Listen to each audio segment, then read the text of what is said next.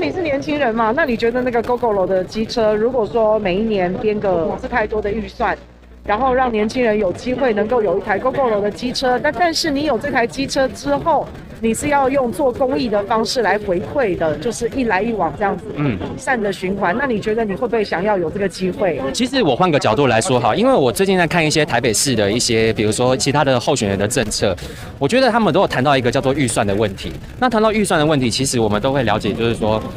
你在去编这个预算的时候，其实他们都一定有自己的规则，只是说这个预算问题都会就会变成说是蓝绿恶斗的一个这个。那其实你仔细听的话，你一定会听得懂。所以对于谢国良呃呃这这次这个政策，我是非常支持的。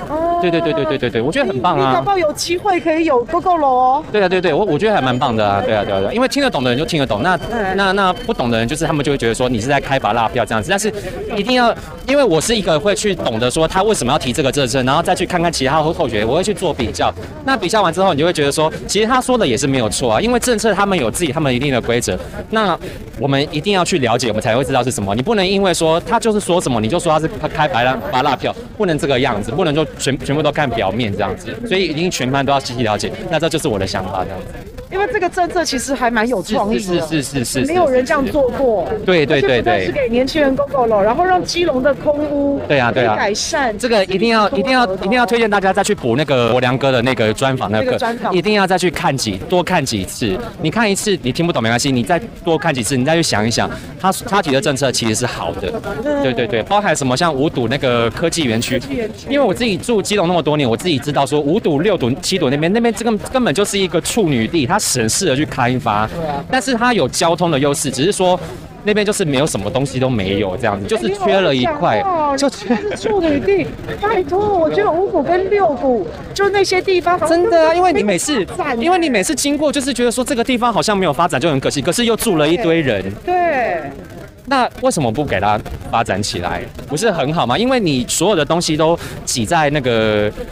汐止啦，哦，内湖啦，因为因为一定是内湖，一定在往外扩扩扩张嘛，对不对？往外在扩张，那是不是就必必须在往东西？那就就是我昨天在补课的时候，国良哥有说到，你应该要再往右边一点，再往就是我们现在基隆这个地方，你一定要一直在扩张出去，不然你所有的资源都挤在那个地方，是不是就会有所谓的交通噩梦跟产业饱和的问题？这是我自己的想法。对，我说完了。天啊，这个年轻人好棒哦！哎，刚刚这个年轻人他很支持 GoGo 的政策哎，你看他就对啊，没有，我真的有，我真的有，我真的有一直看，我有去想这个问题。我觉得，我觉得每一个人都要去想想说，为什么这个市就是市长候选人要去提这个问题，不是都去看那些争论节目讲那些歪七扭八的东西。我觉得一定要你自己去看，你要当一个。会懂得自己去吸收新闻资讯平衡的阅听人，我觉得这个才是我们每一个人应该要做的责任。不过，显然每每个人都不在乎，但是我觉得没关系，没有人在乎，那我们自己来做嘛。那我们再把我们的意见传出去，这样子。对啊，对啊，对啊。而且 Gogoro 这个政策，除了是年轻人搞不好可以有有一台 Gogoro 之外啊，那另外空屋的问题也可以得到解决。所以这个是一个很新的、很有创新创意的政策。现在已经都要，比如说已经要太。淘汰那个汽油的东西，汽油的车子全部都要汰换，那势必现在就要开始做，那你后面才开始做，其实就来不及了，这样。对对对对对对对。而且我我觉得台湾就是缺少创意啦。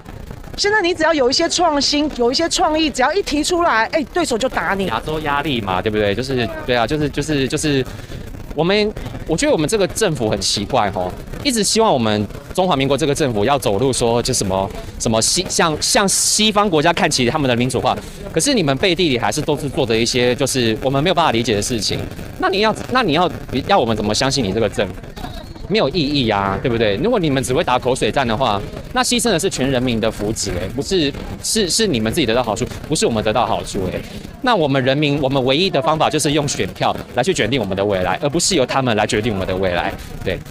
反正只要有一点创新，只要有一点创意，搞不好基隆可以变成一个全台湾第一个节能减碳哈，就是整整条街都是 Gogoro 的话，啊、那真的空气会改善非常非常多。连这样子的一个创意都要被打压。对啊，对对对对，而且好城市好玩的好玩的地方也很多啊，是不是？有有有山，又可以去海边，有山有海，你可以去兜风啊，或者是什么之类的。我觉得那个。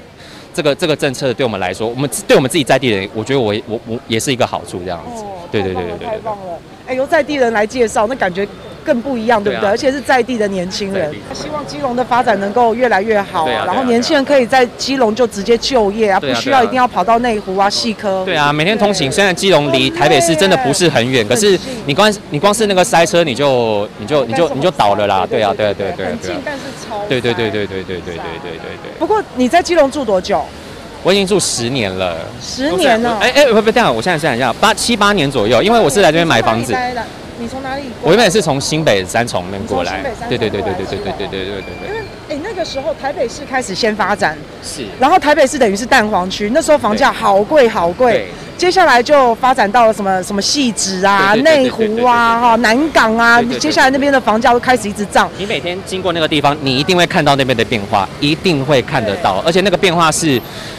好，虽然说只是经过了几年，可是你会觉得说怎么好像好像好像才好像过了一个月，它就变成这个样子，所以它的发展的速度是你没有办法想象的快这样子。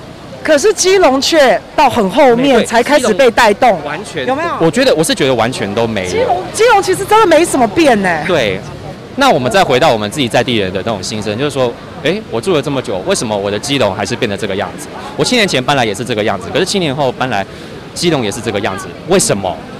我们也不晓得，但是我们就是需要一个新的，就是可以来带领我们这个城市进步的人，来去为我们做我们人民享有的福利，然后他也能够为这个社会带来好的发展。嗯，而且不希望只是做表面哦，譬如说很多很高大上、很漂亮的建设啊，放烟火啊，然后就把港口那边放一只什么鸭子啊，还是放一只动物的气球啊？对。那最最重要的是，这样这样做不是错啦，很 OK 啦。但最重要的是，你有再多高大上、漂亮的建设、漂亮好玩的地方，人还是要进来。它是一个短暂性的观光效应，它不是长期性的。你要一定要做一个长期性的，人家才会来吧。不然每个人都说你们基隆有什么好玩的？基隆好远哦，基隆离台北哪会远呢？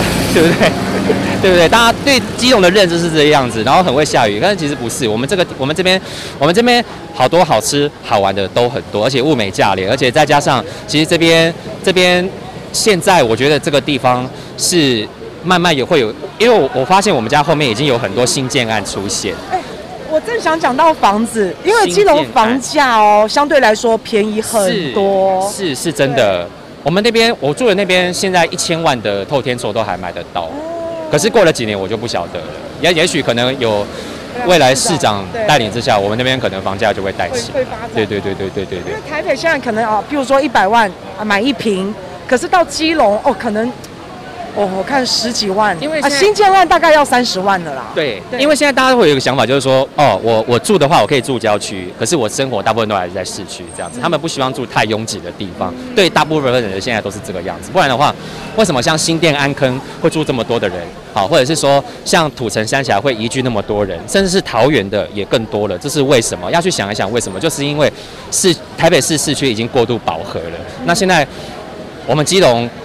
我觉得也可以做，就是承接的一个这样的工作，因为你不需对外溢外溢，你不一定全部都要集中在那个地方嘛，真的没有必要。你可以做一个分散分散的那个。因为基隆其实真的是一块很好的、很对对对，我觉得它很适，我觉得它很适合发展。台北市很近，你上班、上课、上学其实都很方便。是是是是是是是是是。对，所以其实选择基隆啊居住是一个蛮不错的地方。对对对对对，我我我交等于算是比较市郊啦。我真的很，我真我真我真的很我真的很喜欢基隆这个地方。我跟你讲，在台北哈会步调步调太快会焦虑，知道吗？可是我跟你讲，在那边睡觉，我真的哎，好像开始。